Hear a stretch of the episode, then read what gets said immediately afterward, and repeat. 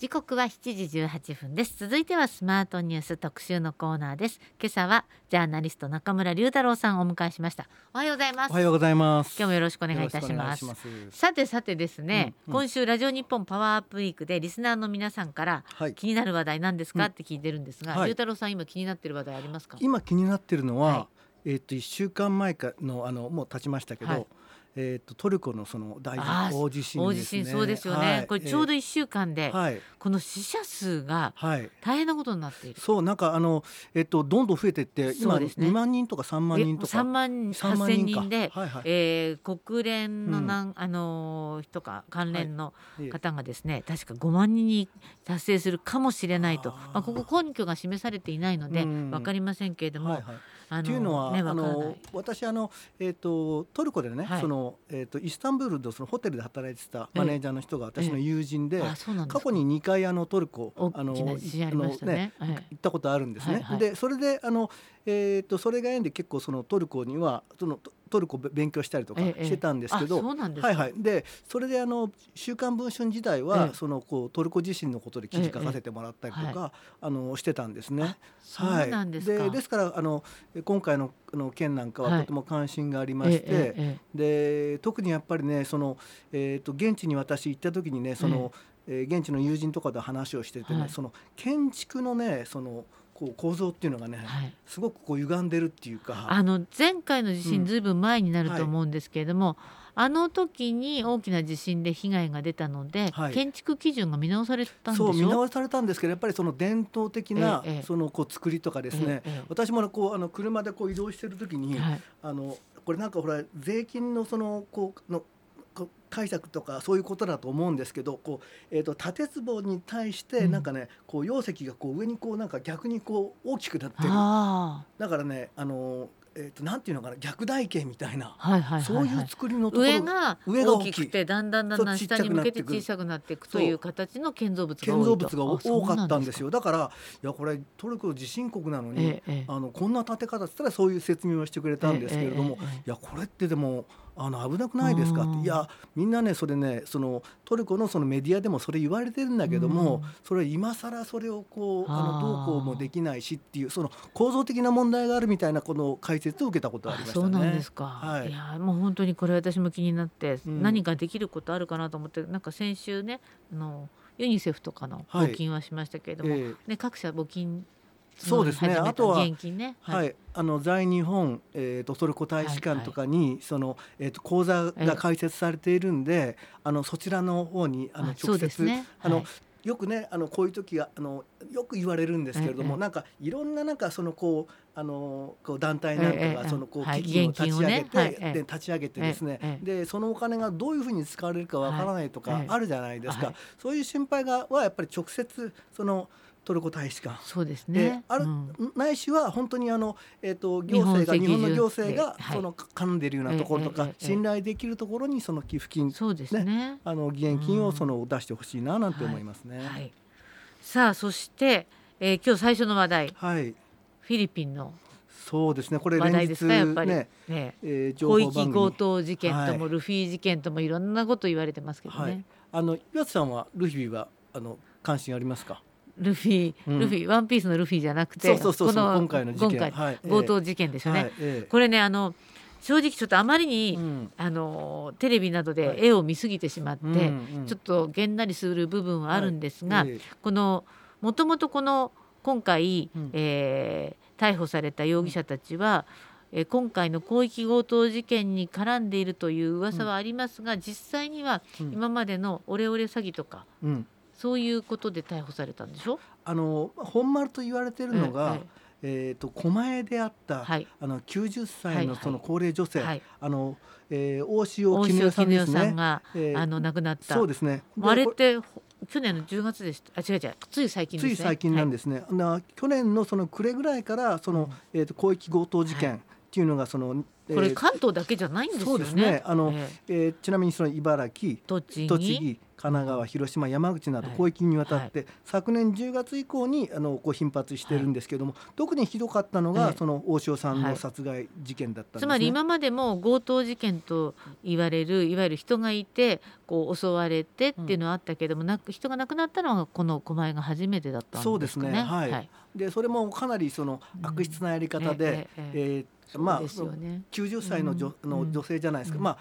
あのでご家族の方と同居していたのに皆さんいなくなって、はい、あの絹代さんがこう買い物出かけて戻ってきたところを狙っていたのではないかと。ね、の白昼の強盗だったんですけれども、はい、それちょっと内容がちょっとひどいんですけれども、まあそのえー、っと犯人たちはですね、グループでで1時間ぐらいですね。まあ、あの暴行してですね。でなおかつ、えーまあ、その女性にですね、えー、いろいろ問い詰めて、うん、あの部屋の中を案内させて、うんうん、でそれでそのお金の在りかはどこなんだと。であとはその高級時計のありかとか、そこら辺をこうあのこう聞いてでそれを盗んだっていうものなんですけどもその暴行の内容がちょっとあまりにもひどかった。でこれはまあその強盗致傷になるんですけれどもあの左のねその腕のところとかも本当にこうもうかなりこうあの傷がいっていてであの、えー、開放骨折っていうんですけれども、あの左の肘の、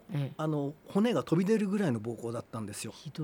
これひどいでしょ、だからあの、ね、その自分の肉親のこととかを考えてみると、本当心が痛い話ですよね。あのねこれやっぱり、はい私の友人私の友っていうか私たちの親世代っていうのは、うんはい、まあ、親だけで暮らしている人もまだ何人かいて、まあ、そうやってね一軒家で親世代が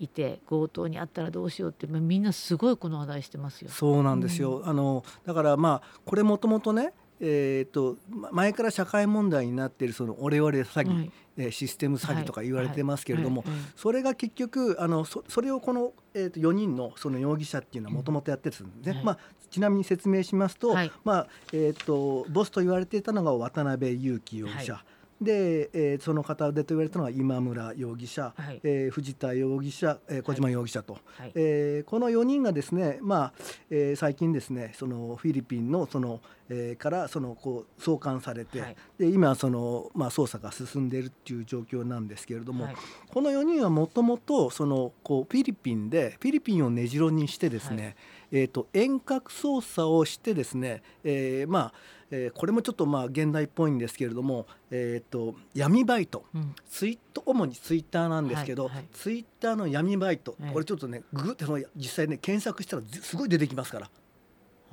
闇バイト募集。で1日5万から10万稼げますと。そんなアルバイト、普通にある普通のあるの普通にあるわけないですもんね。あるわけない。でそれで、えーと、月にね、えー、本人の努力次第だったら100万以上稼げますって書いてあるんですよ、うんうん、で借金がある方とか、えーと、ギャンブルでそのお金がなくなった方とかあの DM 分かります？ダイレクトメールを私のところに送ってくださいというふうに、でそこで、えーとその DM で来た人を今度はその、まあ、担当者がスカウトするわけですよね。でスカウトをしてそれで、えー、今度は、えーとまあ、その間にこうボスまでに行く間に何人かそのこう担当者がいるんですけれども。だって今回、はい、えー逮捕された4人の中で何人かがかけかけ子をリクルートする、うん、そうそうそうリクルートする人とかそのま、取り取りまとめ役とかいろいろ言われてますもんね、そうなんですあのグループ分けして、これもシステム化されてるんですよ。でもともとそのオレオレ詐欺をやっていて、いわゆるかけ子受け子っていうのがいるんですけど、かけ子っていうのはこう電話をする人たちがいて、それでその、えーとまあ、名簿がもちもともとあるんですけど、例えば高齢で独身の女性のところにこう電話をします。でそしたらあの、えー、そのいろいろこう、まあ、詐欺ですから。私のもう、はいはい、正直言うと、あの親戚、うん、引っかかりました。そうでしょ、うん、だからすごいか、うん、あのー、ものすごく細かく調べてるんですって。そう。なんか孫の、うん、孫がちょうど出張に行ってるとか行ってないとか、うん、そういうところまで分かっていて、いかにも本当っぽくできて、まあ、受け子って言われる人にだから現金渡す、それもやってました。そう。だからあのーまずそこでその電話のそのこう舞台がいてですね、で聞くわけですよ。であの「お一人ですか?」とかあのあの今その大体そのまあ例えばね銀行の人間だってに偽って言ったらそのもしくはその保険の勧誘だったりとかなんとかそういうのをこうこうあのまあ、詐欺をしながらやるね、いろんなこと言っていろんなこと言ってそれもね全部ね、マニュアルがあるんですよ。でそのマニュアルにのもとにあこの人は大体日中この時間には1人でいてと、で大体その、えっとタンス預金にはいくらぐらい持ってるとかそういうのをこう全こうデータを共有するわけですよね。でそれを見てその、えっとボスが指示をしていくと。いうことなんですよ。本当にだから悪質な事件、ね、そうもう悪辣極まりないんですよね。ええそれで、あのこの彼らのやっていたまあ特殊詐欺事件っていうのは、うん、2000あのまあ警視庁の調べによりますと、2018年から20年までのこの間で、えー、約60億円の被害があったと。ですね。で、まあ特殊詐欺っていうのはですね、この10年ぐらいでえっ、と6,000億ぐらい、うん、えー、の被害っていうふうに言われているんですけど、それは実は氷山の一角。ああ、そうなん倍以上は実は あのだからその10年間でその1兆円規模ぐらいのこの詐欺をされているわけなんですよね。でちょっとまああの話が長くなってしまいましたけれども、あのまあオレオレ詐欺をやってたのが今度はその取り締まりが厳しくなりましたと。そうすると手っ取り早くその現金とか金目のものを強奪してしまおうっていうふうに彼らは考えてさっき言った、えー、狛江のその強盗事件のようなことを起こすようになってしまったんですよ。ねでまあ今一生懸命これ警視庁が威信をかけて警察がだ威信をかけてやって、うんはい、検挙していろいろやってるようですから、これ全容解明が待たれますね。それがねその突き上げ捜査っていうのがあるんですけど、そのこうまあこう主犯とされてるその渡辺あこれまだ続きますね、はい、じゃあ、ええ、ちょっとパート2に行きましょうかね。わ、はい、かりました、はい、ごめんなさい、はい、えー、今日はジャーナリスト中村龍太郎さんをお迎えしています。後半もこの広域強盗の話から入ろうと思いますので後半もよろしくお願いいたします,、ありがとうございました時刻は7時43分です。続いてはスマートニュース特集パート2今朝はジャーナリストの中村龍太郎さんをお迎えしてます。後半もよろしくお願いいたします、はい、よろしくお願いします、えー、まずは広域強盗の話なんですけれども、うんはい、えー、パート1でこれすごくあの難しいっていうか、はい、はい、いろんな要素がこうね、その犯罪の要素っていうのは詰まっていて、であのテレグラムっていうですね、はい、あのまあそのアプリがあるんですけれども、はい、性の高い。そう。これあのロシアが開発したものなんですよ。はい、でですからそのえっ、ー、とその LINE みたいにこうやり取りがあるんですけど、それがねその自動的にあの何時間かしたら消えると。だからえっ、ー、とだ犯罪行為だって分かった時に、それをしあの調べようと思っても、それはその、えーと記録が残りませんよと。だからその闇バイトで、えー、来た人に対してはそういう説明をしているわけなんです。で闇バイトで集まった連中っていうのは素人ですから、はいはい、ですからまあ本当にもうお尻に火がついてお金がないからってそうやってやってる連中が来てるわけですよね。でそういう人たちはあのそのボスに対してこれあのまあ遠隔操作ですからスマホでその自分の名あのの運転免許証とか。運転免許証とか、はい、そういったものをこう見せていわゆる個人情報ですよね。個人情報を全部、うん、あの取られるんですよ。えええ、でそれであの逆に脅されるわけなんですよね。であの俺らの言うことを聞かなかったらお前らの住所も知ってるわけだし、うん、俺の後ろにはなんかその怖いやつもいるしと、うん、えー、家族がどうなるか分かってんだろうなみたいなことをこう言われるわけですね。まあ、あのどういう気持ちか、まあ、ほんのこうちょっと、うん、ちょっとお金が欲しいという気持ちで、はい、闇バイトに募集応募した人たちが、もう逃れられない状況を逃れられない状況、もう要はあの支配されるわけですよ。うんうん。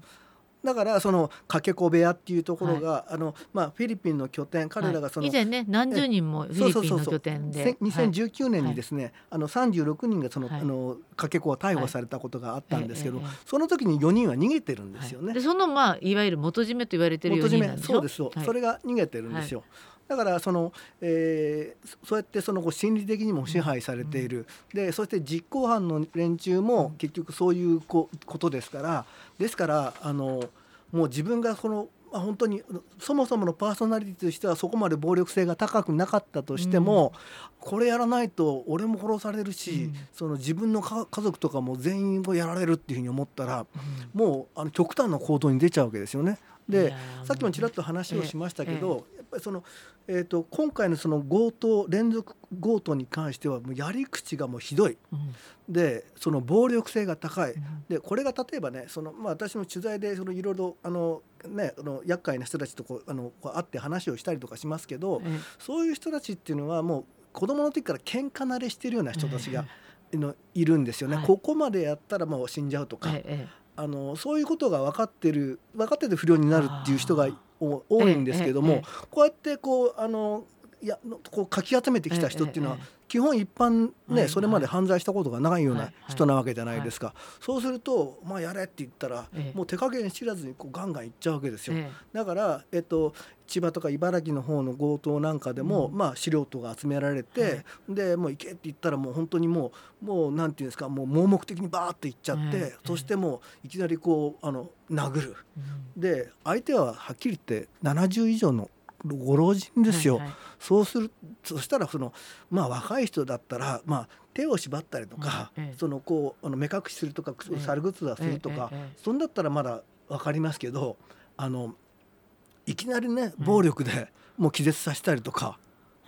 するわけなんだからその凶暴性が極めて高い悪質な事件だと言えますよね。はいはいね、でもこれ実行犯も随分捕まってきているので、はい、まあ、これ警察のいわゆるその威信にかけて頑張ると。うんそうですね。あのテレグラムの解析も進んでます。はい、あのえっとまあさっきはねあの言いましたけど、スマホが15台あったんでしょ、はい、4人。持ってるのが。そうそうそうこの中の解析ももう進んでいるようです進んでるんですよね。だからそのテレグラムは基本その秘匿性が高いとは入れてるんですけど、やはり警察もやっぱり捜査能力がありますから、あのそれ解析して、それ全部復元してる。これサルベージっていうんですけど、あのサルベージをしていて、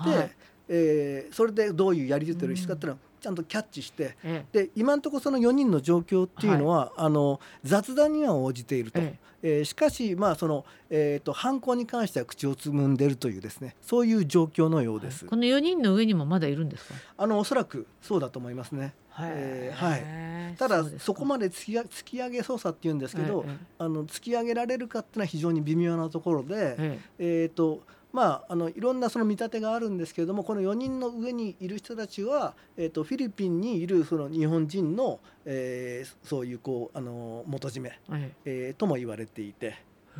はい、じゃあまだまだこれ深掘りすると何が出てくるかわからないそうですね。まあ、とにもかくにもこういったそのこう連中をもう一網打尽にしてですね、うんうん、あの我々のねその親世代の方とか、あとはそのご高齢の方とかがその今度ひどい目に遭わないように、うんうん、あのまずそれをこうあの、ね、取り締まってほしいと思いますよね。守ってほしいなと思いますが、はい、まあ、これも SNS を使って犯行がこうどんどんどんどんこう複雑化していく話でしたけれども、はい、もう一つこれも SNS でこう拡散されて、はい、なんか何とも言えない不愉快な事件が起きてますね。そうですね。はい、これも本当になんか、えー、現代を象徴しているような、話ねよくねあの岩瀬さんともお話をすると、うん、するんですけど、うん、SNS ってあれ何なんだろうねっていう話をするじゃないですか。はいはい、で、まあ、今回のそのえー、皆さんまあご存知だと思うんですけれども、はい、回転寿司チェーン大手のそのスシローですよね、スシローのですね、えーと、岐阜正木店でですね、えーと、来店客によるその迷惑行為の動画が撮影されたと、はい、これどういうことかっていうと,、まあえーと、金髪の男の男性がいたと、はい、でそれがですね、えーとまあ、備え付けの湯飲みあるじゃないですか。未使用の湯飲み、それをこうペロペロして。でそれを元に戻す。であの醤油瓶のその差し口ありますよね、それをこうこうペロペロしてで元に戻す、はい、であとはこう、えー、回転寿司がこう回ってきた、はい、であの誰が取ってもいいわけじゃないですか、えー、これは本当にの性善説に基づいてるわけですよね、でそれを回ってきたやつに自分の唾をぺちょぺちょつけて。でこれがねあのいやかつて昔はね、うん、そういうことをする人は、ね、いたと思うんですよ。こうひょっとしたらね。そういうあの、うん、だから結局昔はいい人が多かったのかなってちょっと思っちゃうぐらいのだからねそういうこと、そういうことでいたずらとか、そのやる連中がいたんですよ、悪質ないた。ずら含めて、はい、ところが一番問題なのはそのまずその SNS でその動画として拡散されること、はい、投稿されたわけですそれでまた模倣犯みたいな人そう。それで模倣犯それでバズったと。で「えー、バズったよ」っつって、そして今度はあのスシローでですね、あの別の人間が、えー、そのまた同じようにやったりとか、あとはその、えー、と安くてうまい売り物にしてるようなその全国の飲食店チェーン、例えば、えー、と助うどんというですねこれはあの助さん。うどん、えー、これはその九州なんですけども、そこのですね天かすがそのサービスでついてるんですけど、それをこう直食いする。その動画。これ別の人がやってるんでしょ、はい、で、えー、あとはその吉野家ですよね、うんうん、吉野家のその福祉のななえっ、ー、とあれだ。えっ、ー、と生姜、はい、えー、それを直食いするとか。はあ、なんかあの、はい、寿司銚子丸とかはま寿司とか、うん、でもいろんな被害があったと。いやそれがね、うん、続々と続いてるんですよ。はあ、それは本当にこれ一緒にいる人が注意したりしないんですかね、うん、それ一緒にいる人が注意するんじゃなくて一緒にいた人も撮ってるんですよ。であのそこには、いやこれ乗っけたらバズるよ面白いよっていうね、うん、そういうこう気持ちですだからもう何考えてんだと。どうやって取り締まっていけばいいんでしょうかね、はい、これはだからね、はい、あのー、でもまあこれを、事件を受けてスシローではいろんなこう対策を練ってるわけでしょ？つまり回転のこのレールの上に物を置くのやめようとかなんかいろんなことしてるそうだからあのす、えっと、回転寿司っていうそのこうビジネスモデルがこれで一気に崩れちゃった、うん、あそういうことなんです、ね、そうなりますよね、ねだって回ってくる人たちはまあ本当にみんなそんなことしないだろうと思ってるのに、えっと、中にはねあの他の動画これは、えっと、おばさんだったんですけれども、はい、えっと、回ってる、えっと、こうフライドポテトみたいな、はいはい、それをあの回ってるやつから勝手にこう何本か抜いて食べちゃったりする。それも動画で映されてたりとか。そうですか、えー、あとはなんかこう、はい、あのえっとこうこう公共のなんかほら、えー、な醤油となんか別のものをなんかブレンドしちゃったりとか、そういうのをねあの動画で上げる。でまたバズったと喜んでる。どうなっちゃったんでしょうね。いやもうねでも、うん、さっきね性善説に基づいた、うん、あのビジネスモデルだって話がありましたけど、うん、私もこの事件が起こって初めて、そうか考えてみたら、回転寿司とかっていうのはみんながそれを守るという暗黙のルールというか、みんなそういう意味ではいい人っていうか当たり前のことなんだけれども、うん。はい。えー、そこを触らないとか、うん、清潔に保とうとか、うん、そういうみんなのこうコンセンサスが実はまあ、不分率のようにあって、それで成り立ってたわけじゃないですか、はいはいはい、それが崩れるって悲しいなと思いますよね。いや本当ですよ。だって、日本のその飲食店っていうのは清潔で,、で安くて美味しいって、これも世界的にも認められてるわけなんですけども、ですから本当にあのみんなが楽しく、その過ごせるえー、ね、そのこう身近な娯楽でもあったわけですよね。こんなことが続いちゃったら回転寿司なくなっちゃいますからやっぱりみんなが大好きな回転寿司がねちゃんと存続するように、うん、やっぱり自分がそれやられてたら、うん、自分がその店にいたら、うん、どんな嫌な思いをするかってなんか前私教育も なんかみたいですけど、いやいやでもそれはね本当にそう思いません、そうそう。でまず不衛生だっていうことと同時に、ええ、あのこういうことが言えると思うんですよね。はいあの食の安全が脅かされてるとひょっとして、はい、異物も混入されてるんじゃないか、うん、そうです、ね、そんなき、そんな心配もこう、湧き上がってくるじゃないですか。はい、そうするといやあのあれはたまたまその SNS 上でそのバズってる動画だけなんだよっていうことじゃなくて、その心理的にね、その周りの人に聞いてもそう言うと思うんですけど、いや回転寿司行きたいんだけどさ、いや言ったらなんかなんかこう悪さされたされたりとかしてるかもしんないし取ったやつ誰かの唾がここ混じってたら嫌だなとか、そうなってくると本当にあのこう悪いこう噂の影響で、そのスシロー自体の回転寿司自体のその売り上げも下がるわけじゃないですか。あのそれは本当ひどい話ですよね。スシローサイドもまあいろいろな対策もなってるけど、うん、警察にも相談しているようですね。そうですね。はい、あのえっと食の安全を脅かす行為であり、はい、引き続き、えー、刑事民事の両面から厳正に対処するということをあのしてるんですよね。はい、ですからあのー、これは何、違法業務妨害になるだろうということなんですか？そうですね。あのまあどういうその法律が適用されるかわからないんですけれども。ええあのもう本当にこういったいわゆるこう、えー、なんですかね寿司テロとも言われてますし、うん、あの飲食店テロとも言われているんですけれどもあ、はいはい、あのまあざっくり言うとテロ行為ですよね。ええ、でところがまた困ったことにですね、はい、えー、っとまあ一番最初に、えー、その動画を上げたその金髪の男っていうのがですね、えー、えー、と SNS 上で、えー、名前が特定されてしまったんですね。でこれはどういうことかというと金髪のその男性だったんですけれども、えー、卒業アルバムあるじゃないですか、えー、それをあの、えー、SNS 上でこうあの出出されて、でそれでその高校生だったわけなんですよね。はいあそうなんだ、はい、で高校生だったんですよ。でそしたらその彼がこう通っている高校生に、うん、赤の他人のその SNS を見た、怒ってる人たちが、ええ、あの電話をその高校に電話して、え、苦情をガンガン入れてるんですよ。そうするとそのえーとまあ、少年のやってることはもちろん悪いわけなんですけども、今度はこう二次的な問題になってくる。学校に、はあ、そうか。で結局、えー、その、えー、少年は、ええ。ー、その学校を辞めることになったんですよね。そうなんですそれはもうすでに報じられてる話なんですけれども、うんはい、もう本当にこうやることなすこすこうどんどんどんどん悪い方向に行ってるっていうかでで最最終的には SNS 上でその過激なその議論とか、過激な言動みたいなのがこうガーッとなっていって、なんか本当にこれ世の中一体どうなっちゃってんのかなって、まあね私も本当に同じように思いますよね。ね本当ですよね、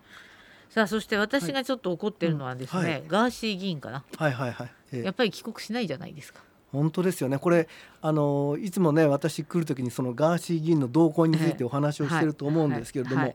えー、と国会でですねその懲罰参議院の懲罰委員会、はい、えー、これがその開催されて、ええ。ー、あのまあえーまあ、すぐ3分ぐらいで終わってしまったんですけれども、はい、えー、具体的なその懲罰の手続きが進められるっていう話になっているんですよね。えー、なんかこう帰国するという話があったけれど、うん、やはり帰国してないというそういう状況なんですよね。そうですね。あの、うん、3月にはこの帰国するっていう話だったんですけど、まあちょっとまあた多分忘れてる方もいらっしゃると思いますけど、ええ、NHK のそのガーシー参議院議員っていうのは、ええー、とドバイに今いて、住んでいて、でそれで本来であればその参議院にその登院しなきゃいけないんですけど去年の7月に当選して、臨時国会召集8月3日なので、うん。はい、でもそこまでもやってきてないし、うん、えー、臨時国会10月3日も来てないし今回の通常国会も来てないと。そうなんですよね。ねやっぱりみんなに選ばれた国会議員ですから、えーうん、国会議員としての役割をちゃんと果たしてほしいなと思いますよね。そうですね。でそれでまああれやこれやと理由をつけて、うん、あの出ないというふうにこうこれはもう本当に、まあ、NHK 党の立花さんからそのそういうこうコメントがあったりとかあるいはそのガーシー自身が、ガーシー議員自身がやっているそのあの、まあえー、動画サイトありますよね、そこでそういう過激な発言をしたりとかして、煽るだけ煽ってるっていうのが現状ですよね。そうですよね。でもこの登院しないガーシー議員にも、まあ2000万近くの議員歳費等が、えー、支払われるということなんですね。なんとも釈然としない感じがしますけれども、はい。うん、ねなんかあんまり明るい話題がなくて残念でしたけれども、はい、また、えー、次回少し明るい話題があるといいなと思います、うん。はい、えー、今日はジャーナリスト中村龍太郎さんをお迎えしてお届けしました。どうもありがとうございました。ありがとうございました